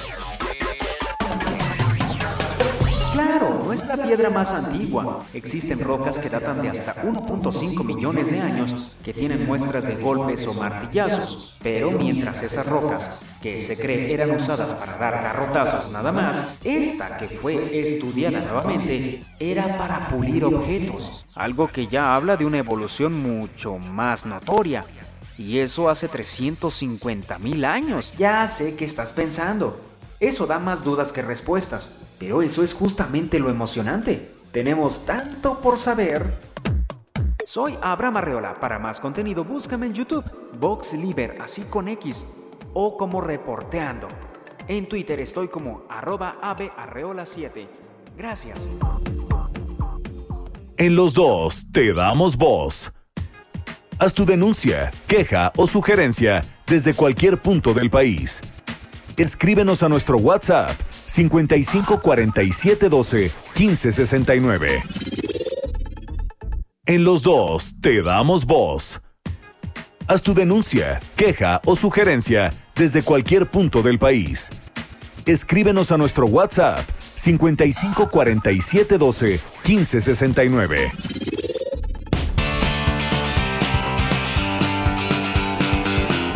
Son las 3 de la tarde con 30 minutos en el tiempo del centro de la República Mexicana en esta tarde de sábado 9 de enero del año 2021. Continuamos aquí en los 2 a la 2. Gracias por sintonizarnos en el 98.5 de FM en el Valle de México y a lo largo y ancho de la República Mexicana. Saludos sobre todo a los que nos escuchan en eh, provincia, en Hermosillo, en Oaxaca, en Chiapas, Campeche, Ciudad Juárez. Bueno, ¿qué le puedo decir? Y también en el canal 21, allá en Texas. Saludos, porque nos están viendo también por allá a través de nuestras cámaras web, en Brownsville, Texas, y este, a todos los que nos escuchan por allá también, un saludo enorme. Em, bueno, pues vamos a ir con más información, pero eh, antes quiero hacer contacto con nuestro compañero Alan Rodríguez, que está ubicado en el centro de comando del sistema de transporte colectivo Metro. ¿Qué pasa por allá, mi estimado Alan? Cuéntanos. Hola, ¿qué tal Manuel? Amigos, muy buenas tardes. Nos encontramos desde el centro de operaciones y mando de la emergencia que se suscitó en este punto de la zona centro de la Ciudad de México. Esto es en el cruce de la calle de Luis Moya con Ernesto Pujibet y el día de hoy ya podemos observar varios equipos, varias unidades por parte de la Comisión Federal de Electricidad, por parte de la Secretaría de Protección Civil y también de eh, los bomberos de la Ciudad de México, quienes están organizándose para poder ingresar nuevamente al edificio que lamentablemente se incendió el día de hoy. Eh, derivado de esto, van a realizar la investigación correspondiente para determinar en primera instancia si el edificio eh, presenta algún daño estructural y en segunda parte, por parte de la Fiscalía General de Justicia de la Ciudad de México, van a realizar la diligencia correspondiente para determinar cuáles fueron las causas que, eh, que priorizaron este incendio. Quiero comentarles que en este punto hemos platicado ya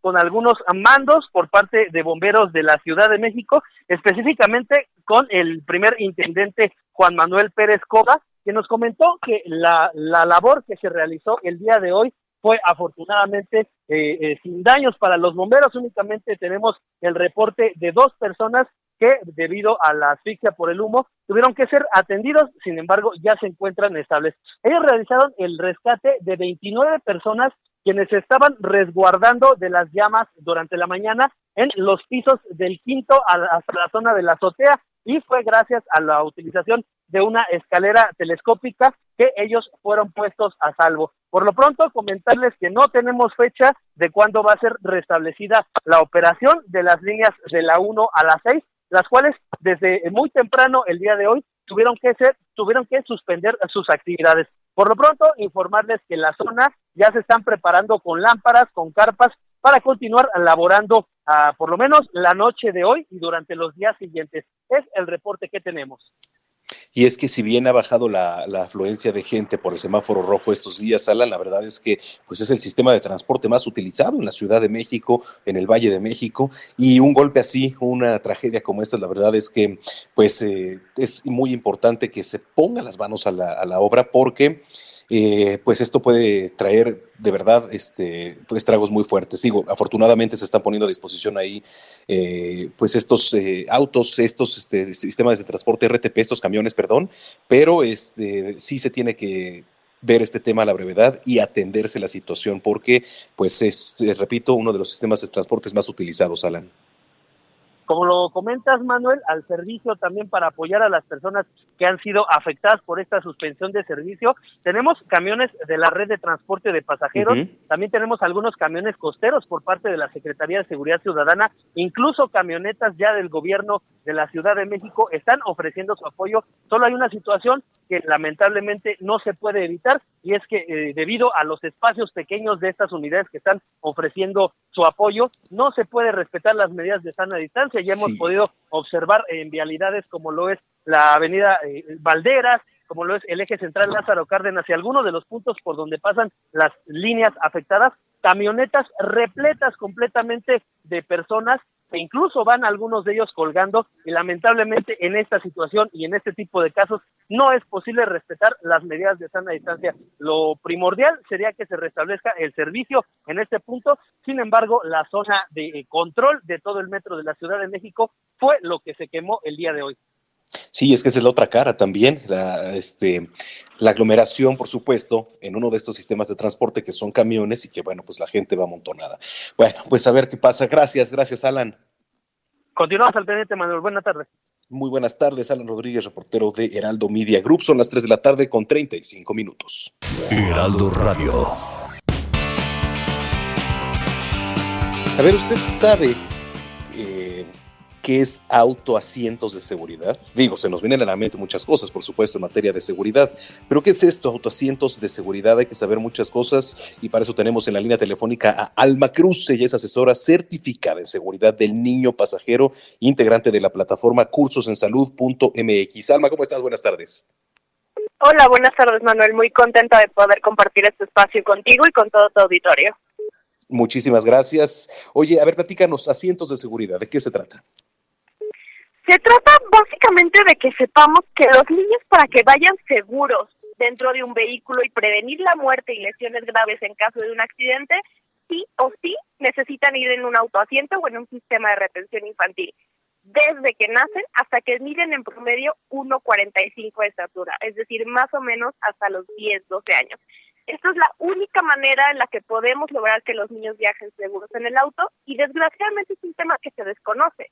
Cada año alrededor de 2.000 niños pierden la vida en accidentes de tránsito dentro de un vehículo de motor y lo podemos prevenir con acciones relativamente sencillas como es el aprender en cómo tienen que viajar nuestros niños en el coche.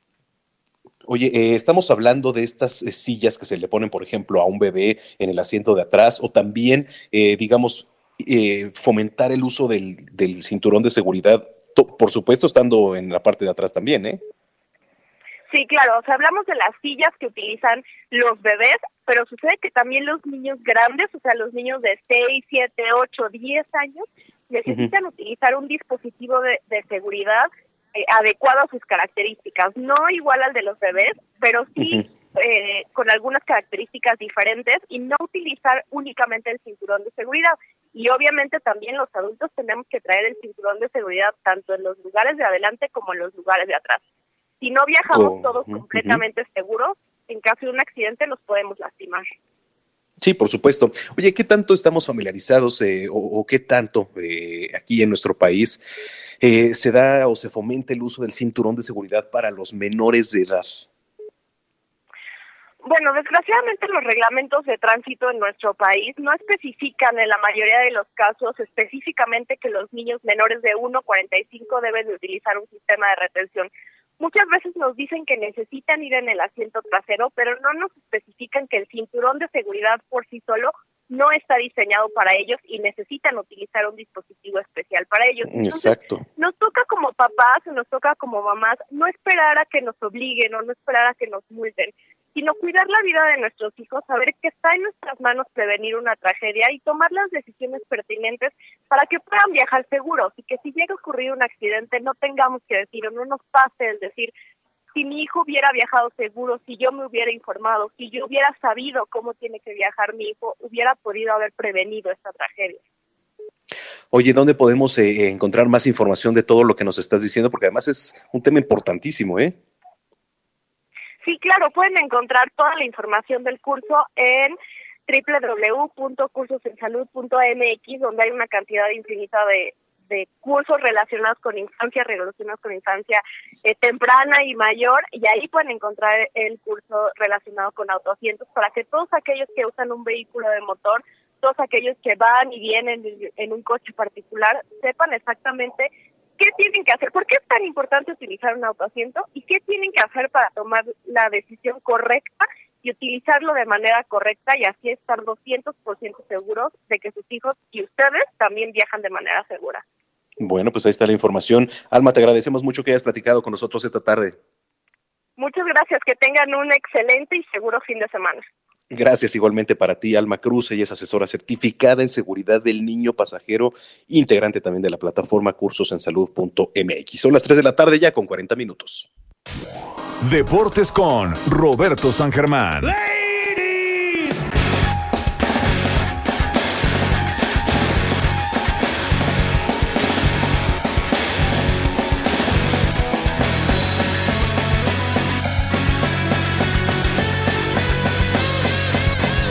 Bueno, pues ahí está la entrada gloriosa para el maestro Roberto San Germán. Oye, qué juegazo ahorita el de Búfalo, ¿eh?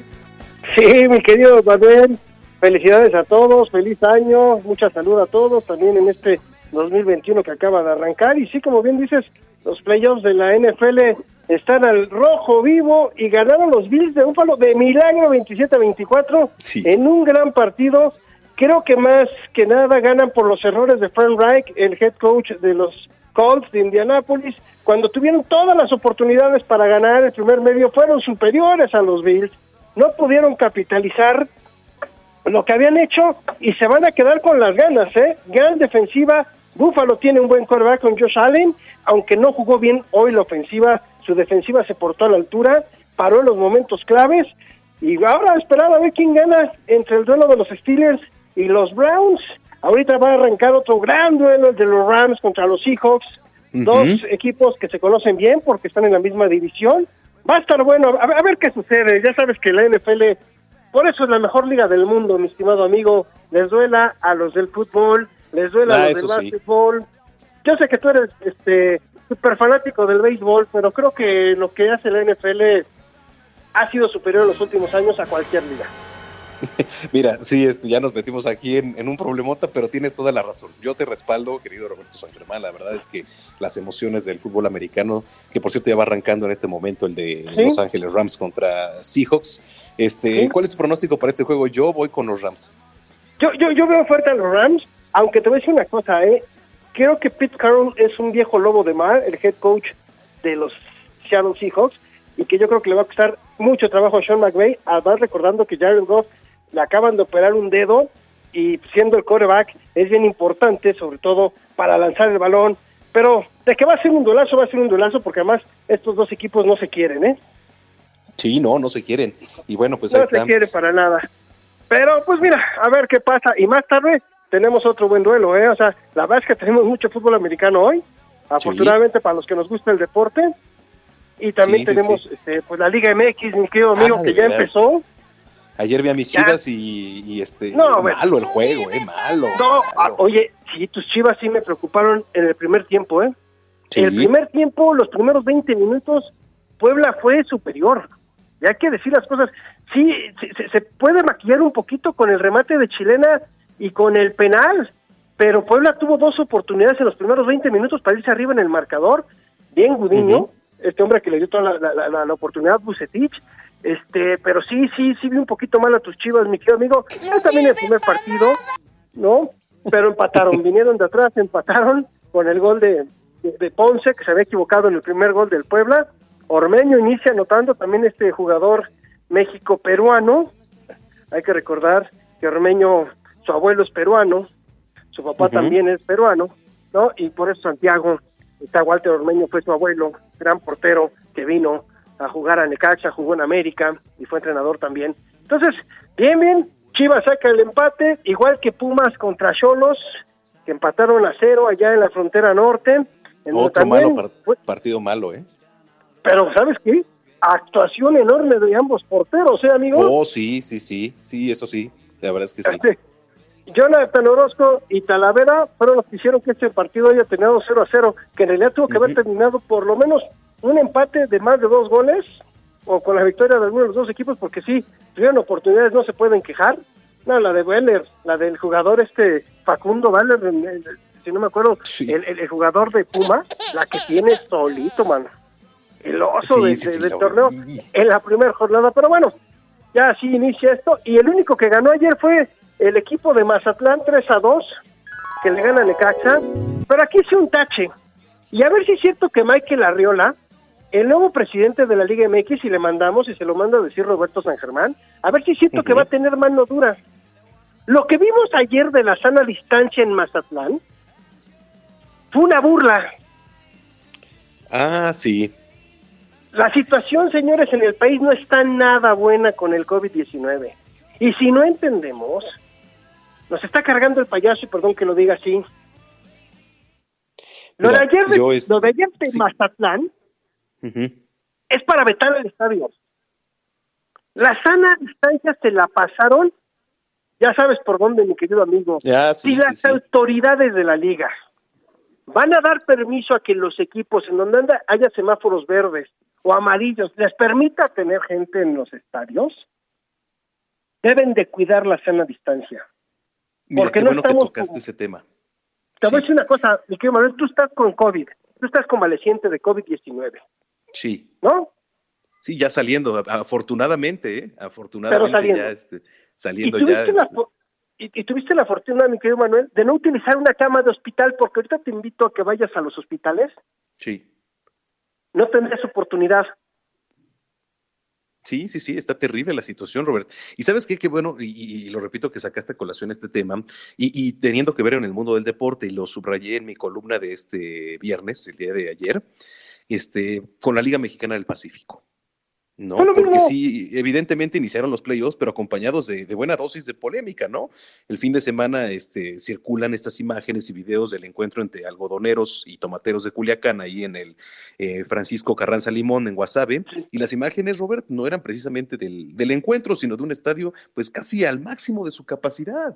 Pues es que les vale, mi querido amigo, como te da el gobierno el aval, porque quieren tener gente para recibir aunque sea un poco de dinero, porque quieren disque darle alguna felicidad a la gente, les vale gorro, y porque a lo mejor pues a ellos no les faltan camas, pero créeme que después de esto, después de lo del 24 y lo del 31, toda la República se puso otra vez incendió en rojo.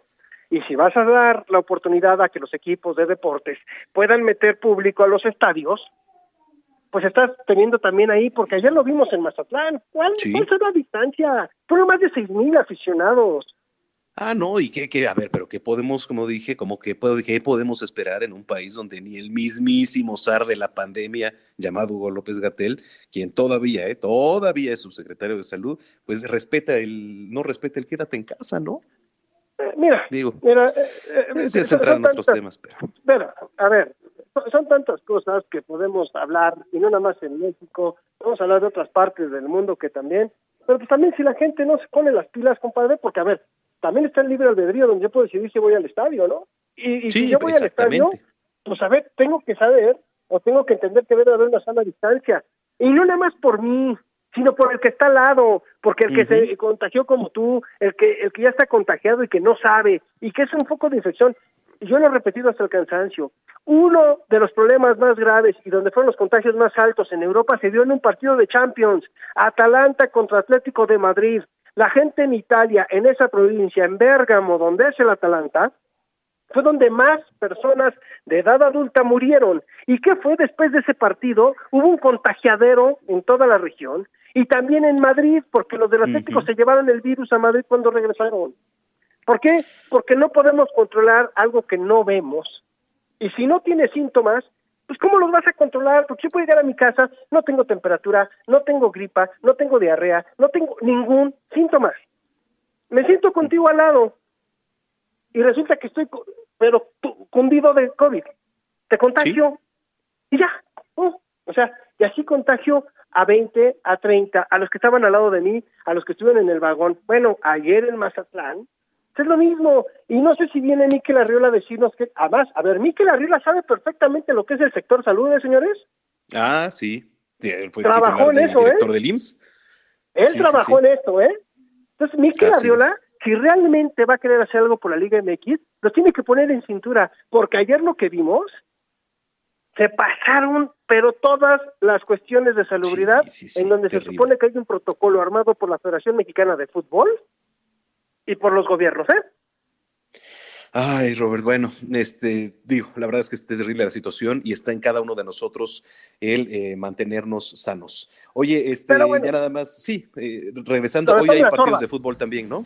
Ay, Sí, lo de Tom la pero Sorda, sí. lo de- oye, no, pero ya eso, mira, lo del fútbol hoy vale gorro, lo de Tom La Sorda, porque sé que eres un amante del béisbol, yo también me tocó vivir toda la época de Tom La Sorda con los Dodgers, ese mítico señor, le debemos mucho de que Fernando Valenzuela haya sido lo que hizo y lo Sin que duda. fue en esa franquicia en 81 y en 88, fue el que lo apoyó, fue su mentor y desgraciadamente muere el jueves a los 93 años por un problema cardiopulmonar, es el mítico número dos, hasta retirado, un hombre que de verdad es un emblema en Los Ángeles, ¿eh?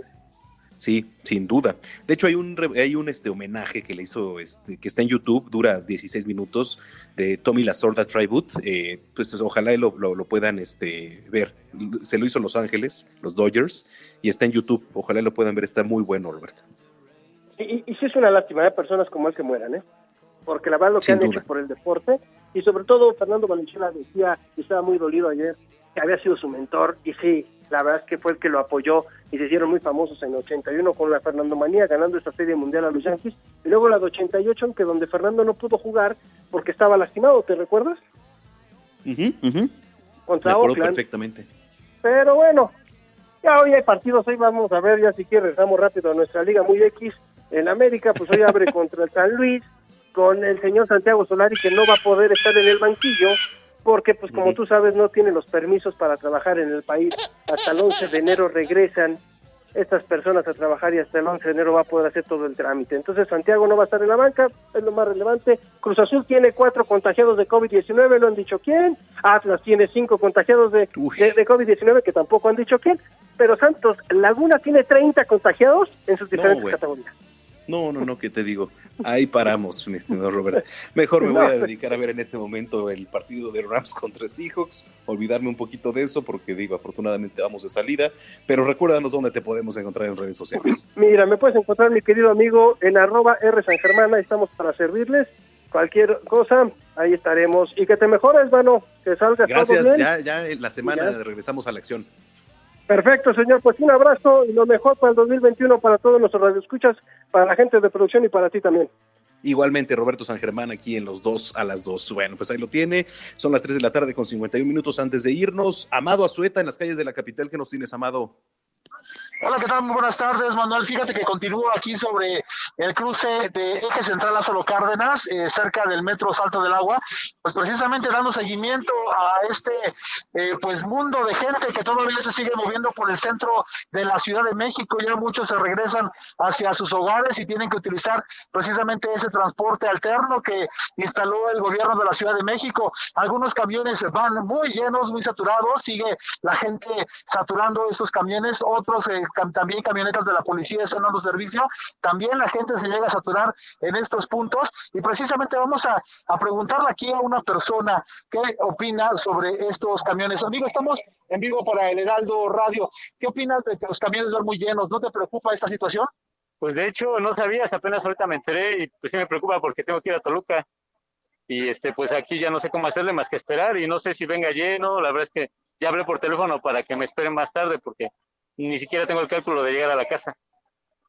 Muchas gracias. Vamos a pasar con otro amigo. Amigo, para el Heraldo Radio estamos en vivo. ¿Qué opinas sobre toda esta situación? La gente, muchos no traen cubrebocas, tú sí vemos que traes un cubrebocas. ¿Qué opinas sobre que se están saturando los camiones?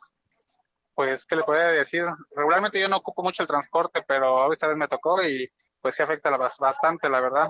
Y pues me veo yo afectado ahorita también esperando el camión y a ver cómo viene, si viene un poco vacío, viene lleno, a ver, esperemos que podamos viajar seguros.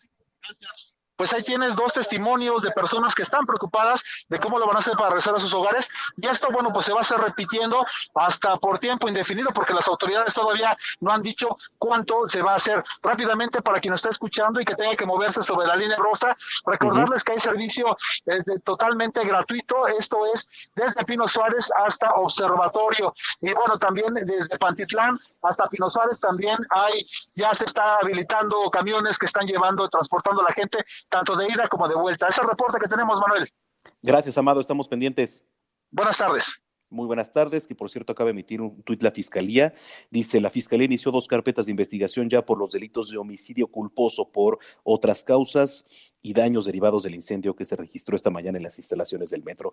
Bueno, pues con esto nos despedimos. Muchísimas gracias. Gracias por su sintonía aquí en los dos a las dos. Mañana nos escuchamos por aquí en punto de las dos de la tarde. A nombre de Brenda Peña, yo soy Manuel Zamacona también. Eh, ya estaremos por acá los dos juntos el día de mañana con esta cobertura eh, especial y actualizando lo que ha ocurrido en el sistema de transporte colectivo. Que pase usted muy buena tarde y hasta entonces.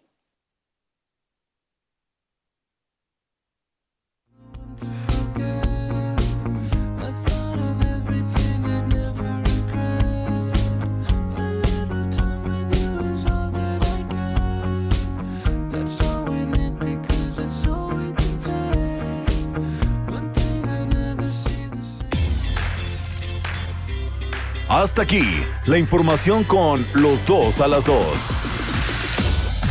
La revista informativa de El Heraldo Radio.